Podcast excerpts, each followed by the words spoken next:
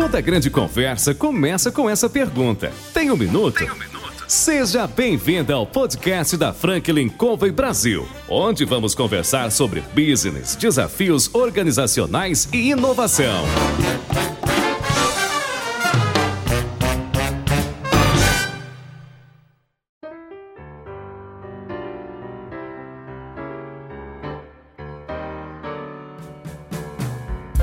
Pessoal, um grande prazer estar com vocês novamente aqui no Tem um Minuto. É um privilégio estar participando e hoje, particularmente, com um assunto e uma empresa super inovadora. Nós vamos conversar hoje com Gustavo Pena, da Mundiale, e vocês vão ver como é que é bacana esse mercado que eles estão atendendo. E aí, Gustavo, uma pergunta para você. Você tem um minuto? Claro, Alexandre. Poxa, eu tenho todos os minutos. Muito legal. Muito Gustavo, muito obrigado por você ter participando aqui com a gente no nosso podcast. Gustavo, eu queria começar é, para você contar um pouquinho, antes da gente chegar lá na Mundial, conta um pouquinho para a gente da sua história, por favor. Então, cara, eu, uh, meu pai é professor universitário e a minha mãe dona de casa. Meu pai é professor da UFMG, eu uh, uh, sou mineiro, né? Ah, então, eu estudei na, na escola de primeiro grau, numa escola de primeiro grau pública, que ficava ali dentro da FMG. Segundo grau, eu fiz curso técnico, então, de instrumentação industrial. Então, ah, se eu fosse seguir a carreira, eu deveria ser engenheiro. Então, acabei, acabei ah, esse curso técnico ah, com 16, 16, 17 anos, é, e eu fiz ah, dois estágios bem importantes. Um estágio primeiro na Uzi Minas, é, como técnico de instrumentação industrial e depois na Petrobras. E aí, depois que eu acabei as estágios, eu tive certeza que eu não queria ser engenheiro, entendeu? Cara, eu não, não quero isso para minha vida, eu vou, vou noutra direção. E aí eu fiz administração de empresas na, na faculdade. Então, fiz administração de empresas, enfim. Logo que formei, é, e aí durante esse período da, do curso, fiz sei lá, uma opção de estágio, né, empresa júnior, um milhão de coisas. Então, logo que formei, é, eu passei num processo de trainee é, da Real Seguros, que depois, que é ligado ao Banco Real, que depois foi comprado pelo Santander, primeiro pelo ABN Anro, depois pelo Santander. Então, eu era trainee da, da, aqui em Belo Horizonte, da, da diretoria. Então, com, sei lá, eu tinha 21 anos quando eu me formei na faculdade, e foi tudo bem. Então, foi um período incrível, assim, de aprendizado, uma grande organização, é, eu participei do processo da, da, compra do ABN de uma empresa familiar que cresceu muito, que foi o Banco Real, quando foi vendido para o ABN. Vi o pânico que era aquele negócio, né? Rádio peão, todo mundo com medo de tudo e tal. E, enfim, mas eu me dei bem ali. Então, tinham dez meses que eu estava ali na, na, como trainee, e aí fui, entrei e fui efetivado como e fiquei responsável pela área de seguros de grandes negócios aqui em Minas grande, mas pela área, mas só tinha eu na área aqui em Minas, entendeu? Mas era responsável por essa, por essa área aqui. Enfim, estava indo tudo bem, uh, e eu fiquei lá durante três anos e oito meses, participei de todo esse processo de fusão, e, enfim. E eu entendi que eu queria empreender. Eu não estava feliz, e, e aí eu falei, cara, eu vou empreender. É, eu tinha 24 para 25 anos quando decidi empreender. É, e eu falei, cara, eu tenho que aproveitar agora que eu sou solteiro, não tenho filho, não tenho casa, se alguma coisa der errado, de fome eu não morro, volto para casa. Volto para casa, não, ainda estava na casa dos meus pais. Né? Eu estou aqui na casa dos meus pais e está tudo bem e vamos em frente. E aí eu montei uma pequena corretora de seguro, a Mundial, se chamava Mundial. Então, em 2001, há 20 anos atrás exatamente, eu montei a Mundial que foi dentro da casa dos meus pais, essa corretora de seguros. Então, a, a gente começou lá, era, éramos eu e meu irmão sócios, e durante três anos essa empresa foi dentro da casa dos meus pais. É, e aí, depois de três anos, a gente alugou uma pequena sala, assim, para sair de casa, né? Que já foi um grande desafio, né? Passamos a pagar aluguel, passamos a, a pagar vale transporte, a comida já não era mais da mãe e tal. Aumentou é, o custo. Aumentamos o custo, mas assim, deu, deu certo. Assim, a gente começou a crescer e foi até em 2007, só que a gente não conseguia crescer. Eu entendi que para que a gente pudesse crescer de verdade era preciso escala. Então, em 2007, eu montei um pequeno televendas para vender seguros. É, então, eram apenas cinco posições de atendimento para vender seguros. Então, era mundial, enfim, a, a, naturalmente, como eu vim do mercado segurador, entrei, montei uma corretora de seguros, montei esse televendas para vender seguro. Início de 2007. Aí eu casei em setembro de 2007, em novembro a gente quebrou. Aí a gente, a gente quebrou, assim, foi, assim, é, foi, foi, foi bem difícil, assim, um momento bem difícil.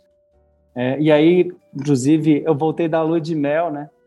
E, e, falei com a minha mulher, assim, ó, a gente não vai ter condição nem de alugar um apartamento, nós vamos ter que ficar na casa dos meus pais um tempo e tal. E foi um momento muito difícil. Enfim, aí fomos 2008, naquele momento difícil, muito difícil, não, dificílimo, né? Acabei de casar, ferrado e tudo. E, e, assim, sempre fui tido como grande profissional, muito cedo eu havia me dado bem, então e aí eu falei, cara, mas o que, que houve de errado, né? Então, em 2008, não sei se você se lembra, houve uma crise no país importante. E aí todo mundo vai, ah, a crise do não sei o quê. Eu falei, cara, o problema não foi a crise. É, eu só, a minha vida começou a se transformar nesse momento de verdade. Quando eu olhei no espelho, eu entendi que a responsabilidade, tudo aquilo que eu tinha passado, quer dizer, de ter quebrado, de estar morando ali, de ter acabado de casar, era, era eu que era culpado de tudo é, as pessoas que eu contratei que não entregaram o resultado, quem contratou fui eu, quem não desenvolveu essas pessoas fui eu, quem não demitiu as pessoas na hora que tinha que ser, que não estava funcionando fui eu, e aí a responsabilidade da crise. Enfim, e aí eu entendi isso, e aí, ah, mas corretor de seguro, seguro vence todo ano, né? Então, todo ferrado e tudo, mas consegui como é recomeçar a empresa, devendo tudo. Ficamos duas pessoas na empresa, com eu e meu irmão, na verdade. E, e, a gente recomeçou tudo de novo, quando a gente quebrou, desse momento, umas 15 pessoas na empresa. E aí fomos, e aí fomos em frente e passo a passo, é, entendendo o que, que, era essencial, entendendo onde que a gente tinha errado, é, entendendo a importância da gestão financeira, de entender, né? Porque na época era econômico junto com financeiro, numa planilha só, que é um processo natural de todo empreendedor que está em desenvolvimento, né? Que começa de zero. É, mas, assim, a, a falta de, de, entendimento que eu tinha de toda a jornada, de não sabia nada de gente, de, de, de, coisa nenhuma, entendeu? E achava que era foda, esse era o problema, entendeu? E aí a, a importância da humildade, de entender, cara, de reconhecer o erro, enfim. Então, em 2008 a gente começou a recuperar a corretora. No fim de 2008 eu já tinha aquelas cinco posições de atendimento, tudo vazio. Eu falei, cara, eu vou montar outra empresa, eu vou montar a Mundial de Serviços que é para atender o mercado de telecom, para vender, na época, aquele mini modem 3G, não sei se você se lembra. Lembro. E aí a gente começou só, em, surgiu a oportunidade, a gente começou a vender só em Belo Horizonte, eram duas pessoas, e eu era o supervisor desses dois caras. E aí, cara, começamos, enfim, trabalhava é, 20 horas por dia, é, e aí eu, e o meu irmão na corretora e eu é, éramos sócios na corretora e eu aqui na, na, na Mundial de Serviço tocando a empresa sozinho. E aí fomos, aí fomos de duas para quatro pessoas, para seis, para oito, para vinte, para quarenta pessoas. Aí a gente alugou a sala do lado, do lado. Então, e aí foi alugando as salinhas do lado, assim, aí fui passando no meio do corredor. É... Aquela loucura, era assim, muita raça, muita raça e pouca técnica. Então, a gente chegou em, em isso foi, é, a gente começou em 2009. No segundo semestre de 2010, a gente já tinha umas 100 pessoas na empresa. E aí eu já tinha conseguido equacionar tudo, já tinha conseguido pagar é, a, o trabalhista, eu já tinha pago todo para trás. O trabalhista, é, até porque a gente não teve nenhuma ação trabalhista, né? As 15 pessoas que trabalharam conosco na época, é, eles saíram sem rescisão, sem nada, e eu falei, cara, vocês me conhecem. Quer dizer, aconteceu o que aconteceu, eu não tive intenção, mas eu, tipo, eu prometo vocês que eu vou pagar todo mundo. Agora, eu não posso prometer que vai ser daqui a um mês, daqui a seis meses ou daqui a um ano, mas vou pagar. Ninguém entrou na justiça e acabou que eu fiz o acerto com todo mundo. Quase um ano e meio depois, tinha acabado de acertar as pessoas, aí, aí acertei as pessoas, depois acertei o, o, os fornecedores que tinham ficado para trás, enfim, aí é aquela luta, né, cara? Aí acertamos fornecedor, ficou para trás imposto e banco. E aí, negociando com o imposto e com o banco, o governo ah, entra num refis aí, que, tá, que tanto de refis que aconteceu, divide em 60 vezes, vão embora, e, e, e, com o banco você negocia, enfim, em algum momento você consegue é, é equacionar essa dívida e alongar ela. Então, de maneira que chegou lá em, em 2000, 2010 para 2011, a gente já tinha umas 100 pessoas Eu ainda morava na casa dos meus pais ainda, com a minha mulher. a gente, eu morei com a minha mulher lá dois anos e oito meses. Eu falo que eu tava testando, né, para ver se ela gostava de mim, minha, entendeu? Vambora. Aí chegou em, 2000, em 2011, falei, cara, é, tá muita raça, o negócio tá legal, mas se nós não nos profissionalizarmos, a gente vai ter vida curta. E aí falei, cara, preciso dar um novo passo. Não dá para né, eu não consigo trazer um diretor de uma companhia aqui, né? Poxa, era cinco salas juntas assim, cara, mas uma confusão dentro de uma sala de 20 metros quadrados, ter 30 pessoas, não, não tinha condição. Então, a gente investiu em 2011, já tinha acabado de juntar, já tinha juntado uma grana. É, e aí fui fizer, aí peguei mais um empréstimo e fizemos um, um investimento num site, numa estrutura de call center mesmo, para 180 posições de atendimento aproximadamente. 180 não, 250 posições de atendimento. É, e nessa época a gente tinha 50 posições, investi para 250 posições. Minha mulher quase me matou nessa época. Novo, falei, porra, agora que a gente está tirando o nariz da água, você, você vai fazer um negócio desse. Mas, enfim, deu tudo certo. Aí a gente foi para lá. E aí eu comecei a trazer pessoas que entendiam na, na, do negócio, e vivia aquilo 24 horas por dia. E aí conseguimos isso em 2011, 2011 para 2012, aí nós nos tornamos Televendas Nacional. É, quer dizer, a gente deixou de ser aquela empresa do bairro, da região, do estado, e a gente passou a atuar nacionalmente para grandes companhias. É, a, primeira, a primeira grande cliente nosso foi a Claro. Quando a gente começou a vender mini modem, foi para a Claro nessa trajetória. Depois, quando a gente se tornou Televendas, foi a primeira empresa que abriu as portas para a gente. E nós nos tornamos Televendas nacional deles. E aí a gente começou a crescer, muito acelerado, e sempre evoluindo, quer dizer, sempre entendendo que era preciso evoluir, preciso dar o passo adiante. É, até então a gente cresceu durante é, cinco anos consecutivos, 100% ao ano, de maneira que a gente chegou em, em 2000 e, 2015, é, a gente éramos aproximadamente mil pessoas na empresa e, e já tínhamos assim uma relevância, já éramos nessa época atuávamos exclusivamente na jornada de vendas. É, e aí, enfim, tínhamos conseguido outras empresas, aí tipo, outras contas. Eu tinha comprado é, uma empresa que tinha passado por um momento bem parecido com o que eu passei lá atrás. É, enfim, então aí a coisa aconteceu. Só que em 2015 a gente estava muito bem, muito bem. A gente já tinha equacionado tudo, pagado tudo, estava muito capitalizado, crescendo assim, é, é, 100% é, ano contra ano. E eu falei, cara, o mundo está mudando. É, as pessoas estão é, teclando cada vez mais e falando cada vez menos. Então, você vê no comportamento, nos gráficos, é, a, a, voz despencando e dados explodindo. falei, se a gente não mudar agora, se a gente não começar essa mudança agora, a gente não vai ter vida longa e a gente vai, daqui a pouco, a gente vai morrer de novo. E aí, em 2015, quer dizer, super bem, a empresa estava super sólida, aí a gente começou a investir de uma maneira muito forte em tecnologia. A primeira coisa que a gente fez foi montar um nosso próprio workforce de vendas, porque, enfim, a gente estava no mercado, e a gente não conseguia encontrar um que pudesse nos atender na velocidade que a gente queria, na, da forma como a gente queria, e a gente montou a nossa primeira versão do It e, e continuamos a avançar. Em 2016, falei, cara, a gente precisa entrar no mundo de vendas digitais. E aí, é, eu e o, e o, diretor de tecnologia, final de 16 para 17, a gente foi para os Estados Unidos para passar lá para fazer um bench. Ele foi para a Califórnia, para o Vale do Silício, eu fui para o outro lado. E aí ele ficou lá uns 30, 40 dias e eu fiquei um pouco menos, uns 15 dias. A gente voltou e a gente falou assim, cara, a gente está fazendo tudo errado. Vamos ter que jogar tudo que a gente fez no lixo e recomeçar. E aí a gente começou em 2016 para 2017, aí a gente começou a investir de uma maneira muito forte na omnicanalidade, que é, cara, mudar de canal sem perder uh, o contexto do canal anterior e começamos a investir no conversational commerce, quer dizer, não dá porque é muito amplo o mercado de venda digital. Então você pode atuar em inúmeras frentes. E a gente, cara, vamos no Conversation no Commerce. E aí a gente começou em 2016 para 2017 a investir de uma maneira muito forte. O televendas ainda forte, ainda estava crescendo e tudo, mas a gente já estava numa pegada muito forte de tecnologia. É, e aí começamos de novo. É, a Claro, de novo, abriu as portas para a gente mais uma vez. Foi nosso primeiro cliente de Conversational Commerce. Abriu lá uma, uma beirada no site dela para a gente poder pilotar lá o nosso mensageiro, né? É, para comprar e vender é, é, numa página lateral. Aí a gente foi super bem sucedido. Aí daqui a pouco a gente estava no site inteiro.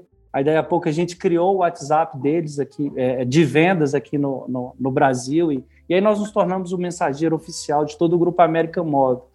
É, e aí, assim, paralelo a isso, a gente foi conquistando outras contas, e, e aí, enfim, contas muito grandes, Croto Educação, então a gente é o mensageiro oficial do Grupo Croto Educação de todas as universidades, Ali Combustíveis, e, e por aí vai, e, e, e é isso, cara. Então, assim, é, resumindo, né, essa foi, esse foi o início da nossa jornada. Que história legal, Gustavo. Parabéns.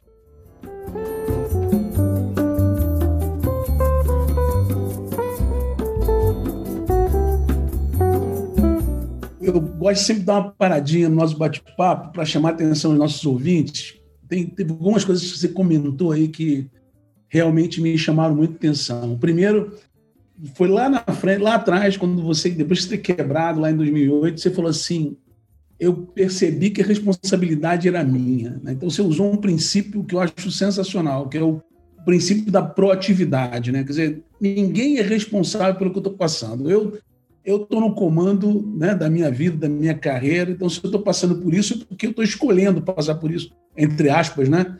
Mas você, esse senso de responsabilidade de que eu vou fazer a virada, vou mudar. Então, acho que isso é, é uma coisa que a gente ensina bastante na Franklin Covey e eu acho incrível. É um princípio que não vai mudar nunca. É um princípio, né? como qualquer princípio atemporal né? e verdadeiro. E, e uma outra coisa que eu achei, que, sim, que é um outro princípio que eu acredito muito, e você viveu isso, é o princípio da confiança. Né? Você chegou com o pessoal e falou: ó, um dia eu pago vocês. Né? E você tinha um crédito de confiança com essas pessoas, e as pessoas acreditaram em você e você cumpriu o que você tinha prometido, né? E eu fiquei impressionado com a sua capacidade de visão de negócio, Gustavo. É, você percebeu as mudanças que estavam para acontecer, você estava olhando para o mercado, né? você não ficou. É, eu costumo dizer, Gustavo, vê se concorda, que a coisa que mais joga contra você atingir extraordinários resultados, resultados incríveis, é a tua zona de conforto, né? Quando você diz assim, ah, eu tô bem. 2015 você estava super bem lá.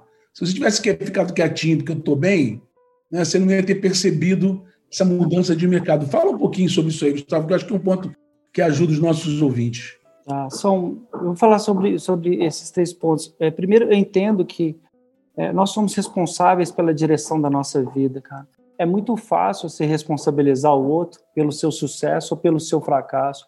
É muito simples isso. Quer dizer, mas e eu entendi que, cara, tudo que acontece na nossa vida é nossa responsabilidade. Quer dizer, então, quando você é empreendedor, quem decide empreender, quem decide contratar, se você desenvolveu ou não desenvolveu, não adianta, cara. É você responsável pelo seu sucesso, pelo seu fracasso. Ponto final. Responsabilizar os outros é o caminho mais fácil. Pro... Daí a importância da humildade que eu disse atrás. Porque para que você consiga reconhecer é, as suas limitações, é importante você ter humildade, cara, de entender, cara, eu não sou isso tudo, eu não sou forte, eu preciso aprender, eu preciso entender, e por aí, velho. A segundo ponto é a relação, a relação à confiança. Cara, no mundo dos negócios não tem caminho curto, cara. É, você tem que ser correto. É simples assim. Se você quiser fazer negócios, tem que fazer negócio para o resto da vida. E você tem que ser uma pessoa correta. Você tem que ser correto dentro de casa, com a sua família, você tem que ser correto é, na relação com as pessoas que trabalham com você. Você tem que ser correto com o seu cliente. Se as pessoas não confiarem em você, não tem negócio. É simples assim. Então, você tem que ser uma pessoa do bem, correta. Ah, e zona de conforto. Cara, depois que eu fiquei quatro anos sem CPF, cara. No dia que chegou um cartão de crédito escrito Gustavo Pena, eu sentei no chão e comecei a chorar, cara. Achei que isso nunca mais fosse acontecer na minha vida. Então, depois que você passa pelo que eu passei, cara, e um dia a gente conversa um pouco mais sobre isso, cara, nunca mais você, dorme com um olho aberto e o outro fechado, entendeu? Então, então você nunca mais, você, cara, e aí a, a, a, todo momento, assim, cara, aconteceu isso comigo, que me levou a isso. Que... Então, eu não tenho nenhuma dúvida de que a gente avançou e que cresceu da forma como cresceu, porque eu, gente, eu passei por isso lá atrás e porque eu entendi que a culpa era minha. Então, é, zona de conforto, cara, a gente, o mundo, eu digo aqui dentro da, da companhia o seguinte: O mundo muda, queira a gente ou não. Ele vai mudar. A empresa ela tem que mudar para se adaptar a esse mundo, se a gente quiser ficar vivo. E as pessoas que trabalham dentro da empresa têm que mudar, porque a empresa também não vai esperar. O mundo não vai esperar a empresa mudar e a empresa não vai esperar ninguém mudar. Então, a gente tem que ser proativo e, tem, e a gente tem que se movimentar o tempo inteiro.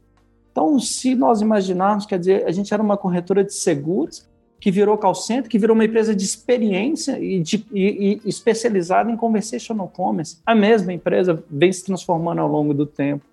Porque é preciso mudar. Pra, ah, porque você gosta. Não, é para a gente ficar vivo, cara. É simples assim.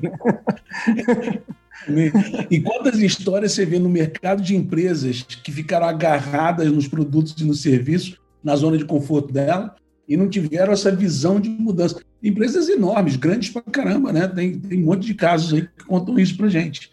Impressionante. Ah, Alexandre, existe um outro ponto, e que eu acho que talvez seja o ponto central, que é o propósito, entendeu? É, a pessoa ou a empresa que se apaixona pela solução, essa empresa vai morrer em algum momento, porque as soluções mudam. Você tem que se apaixonar pelo problema, quer dizer, qual é o problema que eu quero resolver? Cara, porque a forma de resolver esse problema, ela muda ao longo do tempo. Por isso que quando era para vender por telefone e o telefone funcionava, a gente estava lá. E agora é conversational commerce, a gente está lá. Só que amanhã, se mudar, nós temos que nos transformar novamente. Então, o nosso propósito é permitir que as pessoas se aproximem das paixões que os movem. O que, que isso significa? É, cara, entre o seu desejo enquanto consumidor de algum produto ou algum serviço é, e isso se concretizar, é aí que a gente entra. E como é que eu faço isso da forma mais simples, fluida e natural possível? E nesse momento, de preferência, com um clique ou com dois cliques. É isso. E a forma de clicar, ela muda ao longo do tempo. Então, é o propósito, né, cara? É importantíssimo para a governança da empresa, para as pessoas entenderem qual é o nosso rumo, para as pessoas entenderem é, qual é a nossa direção, para que a gente não se apaixone pela solução, porque temos soluções incríveis, mas essas soluções elas mudam. E se nós nos mudarmos, a gente fica para trás, né? Ou seja, está muito claro na sua cabeça, da cabeça da Mundial, que o trabalho a ser realizado pelas pessoas que você quer atender é se aproximarem das paixões que as movem.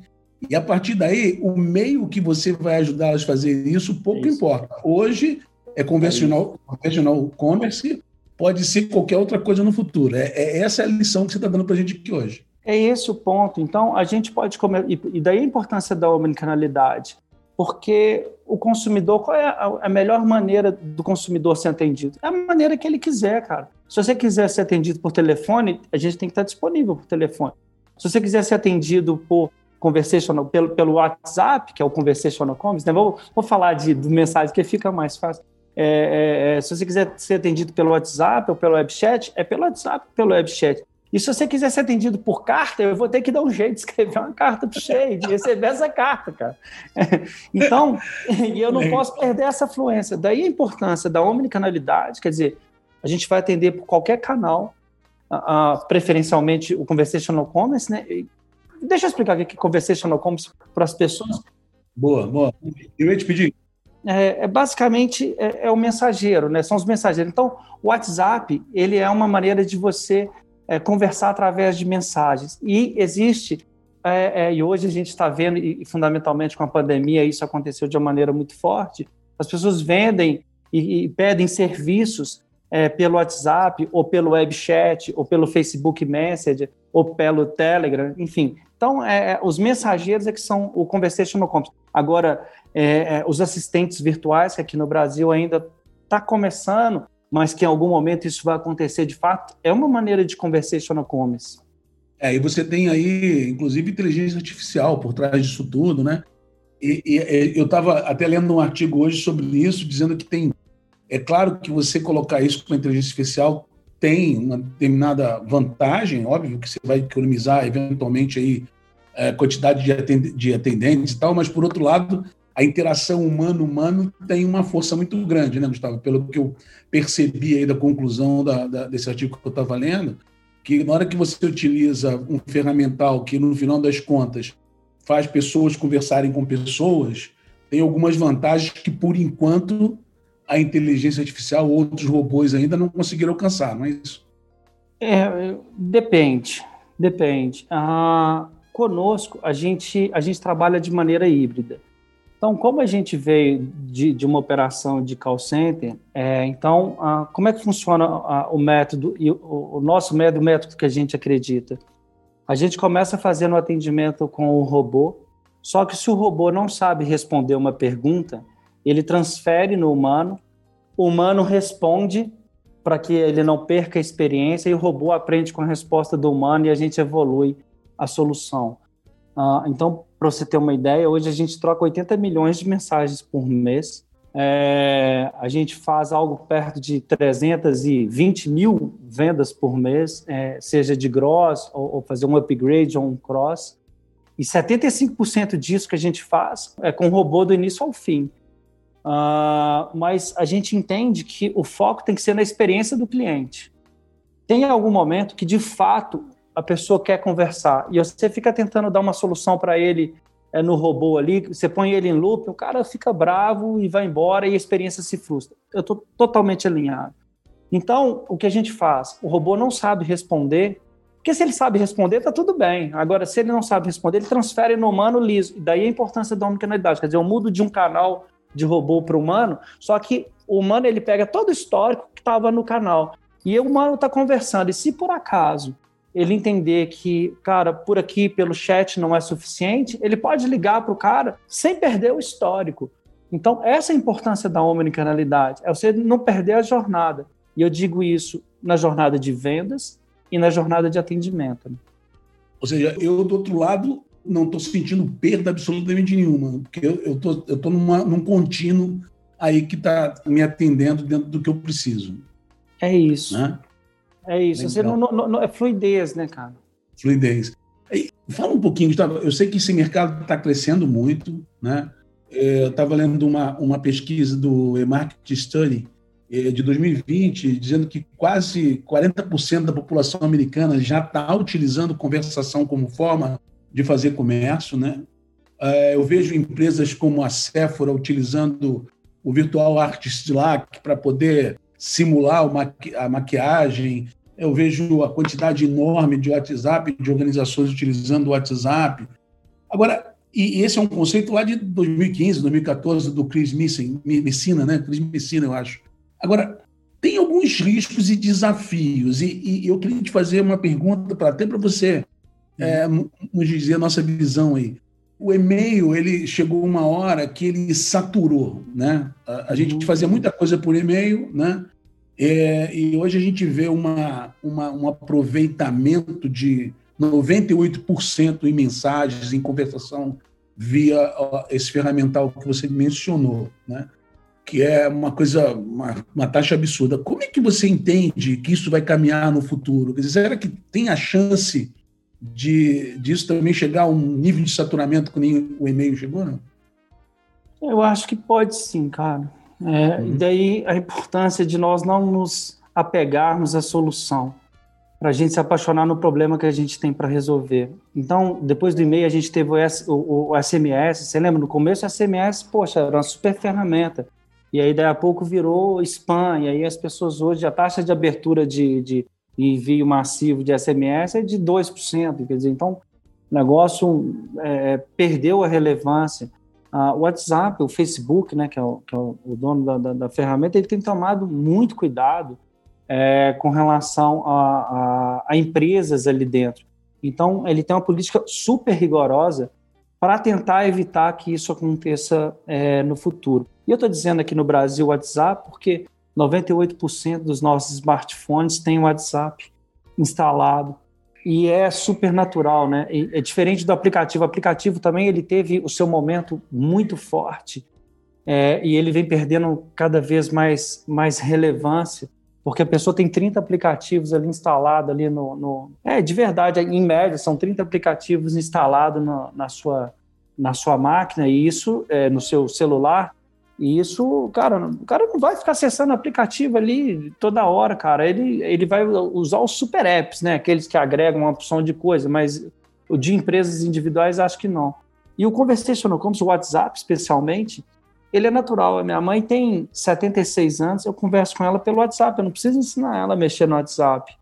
É esse é a grande mágica do negócio. Ele é assíncrono. Quer dizer, eu consigo começar uma conversa agora e se agora você está ocupado, tudo bem se você continuar à noite, ou tudo bem se você continuar amanhã, nenhum problema. E a gente trata isso de uma maneira super natural. Então ela é assíncrona. É, e mais importante do que isso é, cara, ela é natural. É simples. Então as empresas, quando e é isso que a gente faz, é trazer essa naturalidade de uma conversa entre dois amigos, só entre uma empresa e o consumidor dela para comprar ou para atender. Ah, quero uma, eu quero a segunda vez da minha conta. Pá, com um clique. Então, uma segunda. Ah, eu quero comprar. Como é que a gente faz isso da maneira mais simples possível? Então, é, é isso que a gente faz. Então, a, a gente está apostando no mensageiro, na, né, nesse, no conversational commerce. Daqui a pouco vão ser os assistentes de voz, né? É, ainda estão começando no Brasil, ainda tem uma jornada pela frente, mas vão ganhar força ao longo do tempo. E depois vai ser uma outra solução que a gente ainda não conhece, né? Então,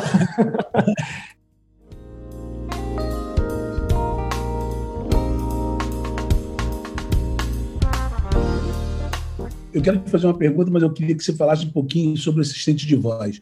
Uhum. Conta, conta um pouquinho para os nossos ouvintes aí sobre o assistente de voz, sobre essa tecnologia, que lá fora já é uma realidade muito mais concreta do que aqui no país, né?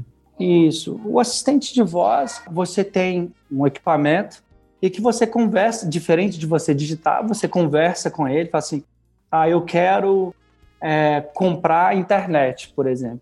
E ele vai buscar lá na internet, como se você estivesse digitando no Google, as, as opções e ele vai te dizer quais são as opções para que você possa comprar. É, ou eu quero a segunda via da minha conta de, de luz. Ele vai lá dentro da sua companhia e vai buscar essa conta de luz para você. A diferença uh, para os mensageiros é que no mensageiro a gente tecla e no assistente de voz ele entende o que a gente fala e ele responde com voz. Né? E você entende que isso vai chegar um momento em que o Brasil vai estar forte nessa, né, nessa iniciativa? Ah, é uma, é uma é, é, é, infinitamente mais simples, né? Ainda não, não avançou de uma forma muito forte, porque é, é diferente para você fazer uma árvore de decisão com voz, é que é uma coisa não, não tecle 1 para isso, tecle 2 para aquilo. Ainda a gente ainda não conseguiu entender uma maneira de fazer isso de uma maneira natural. Ainda estamos aprendendo a fazer isso. Lá fora já existem algumas coisas mais sofisticadas, mas está todo mundo, tá o mundo inteiro aprendendo a fazer isso e investindo nisso ah, o entendimento do português. O mundo inteiro fala, o Brasil fala português, né? Eu, eu não sei exatamente o percentual de, de, pessoas que falam português no mundo, mas é infinitamente menor do que inglês, por exemplo. Então, isso vem se sofisticando, essa compreensão português, e aí dentro do português, é, você está em São Paulo, existe um sotaque aqui em Minas, é, você fala, ah, onde você vai? Como é que você vai fazer o assistente entender onde você vai? Entendeu? Então, existem alguns desafios linguísticos que vêm sendo superados que vêm evoluindo e que isso vai acontecer em algum momento, mas é step by step, né, cara? Dizem que tem a história do pode popor, é isso? popor, é isso, é pode isso. Popor, é isso. E aí traduzir isso aí para inteligência artificial fica complicado, né? É, é possível. Então... E, e existem empresas que vêm fazendo de uma maneira bem legal, assim, mas ainda tem uma jornada pela frente, ainda não é natural, assim, entendeu? Aqui no Rio tem um problema também, deve estar dando maior dificuldade para os desenvolvedores, né? Porque esqueci o isqueiro na esquina da escola. Legal. Como é que o cara entende, né? É, não, vai ser difícil. Nós estamos chegando no finalzinho do nosso bate-papo aqui, mas você, você falou coisas de, uma, de um valor e de uma de uma relevância extremamente grande. E, e eu queria só relembrar aqui o que eu ouvi de você para os nossos ouvintes, né? É, primeira coisa, assim, uma das coisas que eu gostei muito, quando você falou assim, nós temos um propósito, que é aproximar as pessoas das paixões que as movem. E isso direciona a Mundial, direciona você para definir as direções da, da organização, né? E isso me mostra um conhecimento muito grande do mercado que você tem. Eu queria que você desse uma dica, independente do mercado dos nossos ouvintes aqui, como é que você se mantém ligado nessas, tendências? Como é, que você, como é que você se mantém ligado nesses.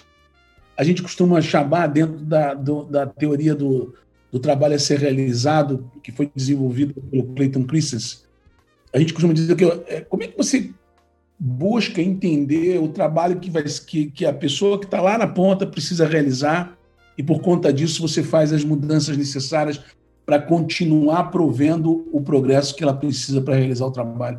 Dá uma dica para o nosso pessoal aí. É, eu acho que talvez o, ponto central seja o propósito. Se você sabe, se a empresa inteira sabe é, para onde que esse, esse navio está tá tocando, aí a gente tem que dizer que a gente é um navio, né, cara? Hoje, quer dizer, a quantidade de pessoas que somos, todos trabalhando, agora 80% trabalhando em home office, cada um num ponto, enfim. Então, é, é importante que todos saibamos para onde a gente está indo. Então, quando a gente fala de propósito, ele não pode ser um negócio pregado na parede. Assim, se for isso, não vai funcionar. Você tem que, de fato, acreditar naquilo e tem que comunicar isso de uma maneira muito forte dentro da empresa, porque o desenvolvedor, ele está... E eu entendo que todo mundo tem que ter contexto. A gente está... Todo mundo tem que entender o todo. O cara tem que entender o motivo pelo qual ele está desenvolvendo um botão. Se ele, não, se ele fala assim, cara, eu sou um desenvolvedor de botão, cara, ele não entende o motivo pelo qual ele está fazendo aquilo, e aí aquilo passa a não ter sentido, não tem engajamento, não tem. É, ele não vai inovar porque ele não sabe o motivo pelo qual ele está fazendo. Então, as pessoas precisam de contexto, as pessoas precisam que trabalham dentro da organização, precisam entender o todo, cara, para onde que a gente está indo. E se todo mundo sabe para onde que está indo, e eu estou dizendo da faxineira, do, do, atendente de chat, né? Porque quando gente, o, o, os caras que desenvolvem, a gente desenvolve os robôs, desenvolve a plataforma, desenvolve tudo, mas o segundo nível de atendimento humano também é nosso. Então, ah, se todo mundo entender para onde a gente está indo e, e, o que, que é o propósito, permitir que as pessoas se aproximem das paixões que os movem. Então, quando o cara do, tele, do chat ele está lá falando, fazendo, cara, como é que eu vou teclar da melhor forma para permitir que o cara se aproxime das paixões que o movem? E ele vai tomar a decisão entendendo isso, cara o que eu vou fazer agora vai melhorar essa. Vai, vai aproximar o cara da paixão que o move? Vai, então faz, cara. Se não vai melhorar, não faz. É simples assim. Então, é, a primeira resposta, é, ou melhor, a primeira parte da resposta é uma comunicação super clara para a equipe inteira, para a equipe ah. entender de fato e internalizar o propósito. Foi isso que você fez aí dentro da Mundial. É, a, cara, as pessoas da empresa elas têm que entender a empresa, têm que entender o contexto, têm que entender o propósito. Eu fico vendo assim, algumas empresas que fazem cheio de plano secreto e tal. Cara, quando tem plano secreto, cara, eu, eu não consigo trabalhar de outra forma, entendeu? Às vezes eu acho até que a minha língua é bem comprida, mas enfim, é, as pessoas têm que entender é, é, o contexto da coisa, elas têm que entender propósito. Porque senão, cara, cada um vai numa direção. E, e cara, são, sei lá, mil, mil e tantas pessoas, cara. É, como é que você vai fazer isso, fazendo esse microgerenciamento, é, permitindo a, inovação? Existe um outro ponto bem importante aqui dentro da, da nossa companhia. A gente permite o erro, cara. A, gente tá, a, gente, a empresa está toda no ágil hoje, né, na metodologia ágil. E a gente permite o erro. Cara, vamos fazer um MVP ah, errou, beleza, cara, faz parte do jogo. A empresa que não permite o erro, ela não se permite evoluir, porque o cara fica com medo de inovar, ele fica com medo de testar, ele fica com medo de fazer é, é, alguma coisa diferente. É claro que você não pode errar grande, cara, você tem que errar pequeno, mas errou pequeno, faz parte do jogo e vão embora. E entender contexto. Então, eu sei que meu objetivo é permitir que as pessoas se aproximem das paixões que os movem, que movem os meus clientes. Então, eu, eu acho aqui que se eu fizer uma, a, a desenvolver uma, uma solução aqui, isso vai permitir. Faz o MVP lá. Melhorou? Vamos embora. E a gente acredita muito no dado, muito no dado e na experiência do cliente. A gente está todo ancorado e a gente acredita tanto no dado que a gente tem uma diretoria de dados aqui dentro da empresa. E essa diretoria de dados é responsável por dar parâmetro de tudo. Então a gente sabe de tudo que acontece em todas as etapas do funil. Então, todas as origens, é, em cada origem, como é que essa origem correu dentro do funil, é, seja na jornada de vendas ou de atendimento. Então, a gente tem métrica para tudo. Então, vale a pena testar. E experiência do cliente, tudo ancorado na experiência. Ou seja, você, com as métricas, você consegue analisar os momentos de dificuldade que o cliente tá, tá, pode estar tá vivendo eventualmente e aí você tomar uma ação em cima do momento de dificuldade. Tem uma é frase isso. do Bob Moss que eu gosto muito, que ele fala assim, o momento de dificuldade é a semente da inovação. Você acabou de comprovar é isso, isso para mim que é verdade. Exatamente isso. Então a gente analisa todo o funil e fala, cara, onde é que a gente está perdendo uma, que está mais transbordando para o humano, por exemplo? Ah, porra, tá aqui na etapa 2 é, da origem 3, por exemplo. Tá, a gente está tá perdendo muito transbordo. Vamos entrar para lá e aí, aí entra o time de experiência do cliente. A gente primeiro faz uma análise do dado e depois a gente faz um quality.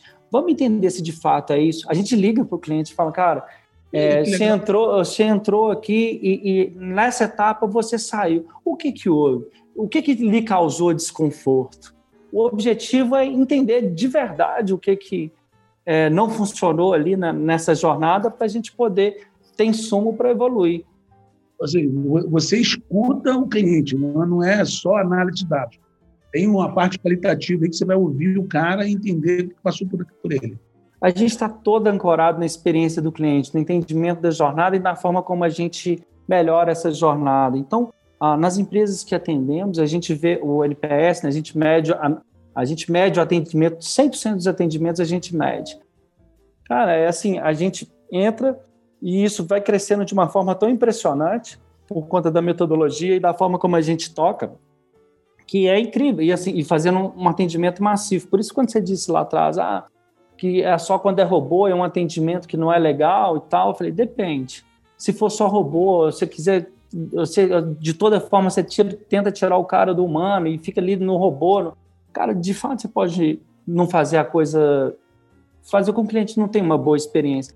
Mas a gente tem operações, cara, de atendimento assim, de milhões de clientes, é, é, é 9,6, é 9,7, numa escala de 0 a 10, no nível de satisfação do cliente, entendeu? é, 9.2, 9.3, enfim. É, e eu estou dizendo de atendimento passivo. A gente, nós se engajam conosco 7 milhões de diferentes clientes todos os meses, entendeu? Então, é atendimento massivo, não, não é ah, eu que falei e tal. E 75% disso é com robô, entendeu? Ou seja, o importante, a tecnologia é suporte, as pessoas ajudam, mas o, a, o grande diferencial, como você bem colocou, é o propósito da organização. Eu achei lindo isso. E eu estou triste de dizer que está acabando o nosso tempo, Gustavo, e eu queria terminar esse nosso bate-papo aqui ouvindo dentro daquele conceito que tem pessoas que estão nos ouvindo que aprenderam muito com você, aprenderam muito sobre ouvir o cliente, sobre estar ligado no mercado, sobre comunicar propósito, sobre respeitar a inteligência das pessoas que trabalham contigo, de aceitar os erros, né? E eu queria que você deixasse assim um último, não posso dizer um conselho, não gosto de deixar conselho, mas uma última observação, uma último, um último pensamento seu para compartilhar com essa turma, eu agradeceria muito. Tá. Então, um, acho que talvez o que possa sintetizar isso é a, a gente, como eu disse para você, a gente foi uma corretora de seguros, depois um, um, um call center, depois uma empresa de experiência. E aí algumas pessoas dizem que a gente hoje é uma empresa de tecnologia, e eu não concordo. A gente é uma empresa de gente hoje. Porque quem desenvolve tudo é gente, quem faz o segundo nível de atendimento de tudo é gente. Então, se você cuidar bem de gente, se você cuidar bem das pessoas é, que trabalham com você, aí o negócio, negócio vai embora. É isso, cara. Muito legal, Gustavo. Muito obrigado. Pessoal, terminamos aqui com Gustavo Pena da Mundiale. Eu estou lamentando o final, aprendi horrores aqui com o Gustavo. E eu queria reenfatizar: gente, é o grande diferencial que vocês têm nas suas organizações.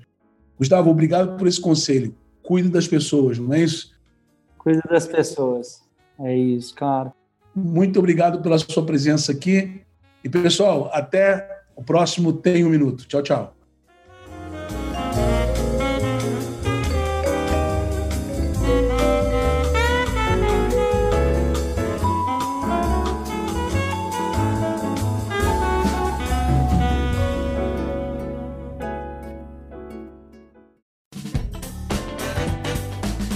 Você acabou de ouvir mais um episódio do Tem um Minuto. Tem um oferecido pela Franklin Covey Brasil, uma empresa global que ajuda outras empresas a alcançarem resultados que requerem grandes mudanças no comportamento humano. Venha conhecer nossas soluções customizadas para os seus desafios organizacionais.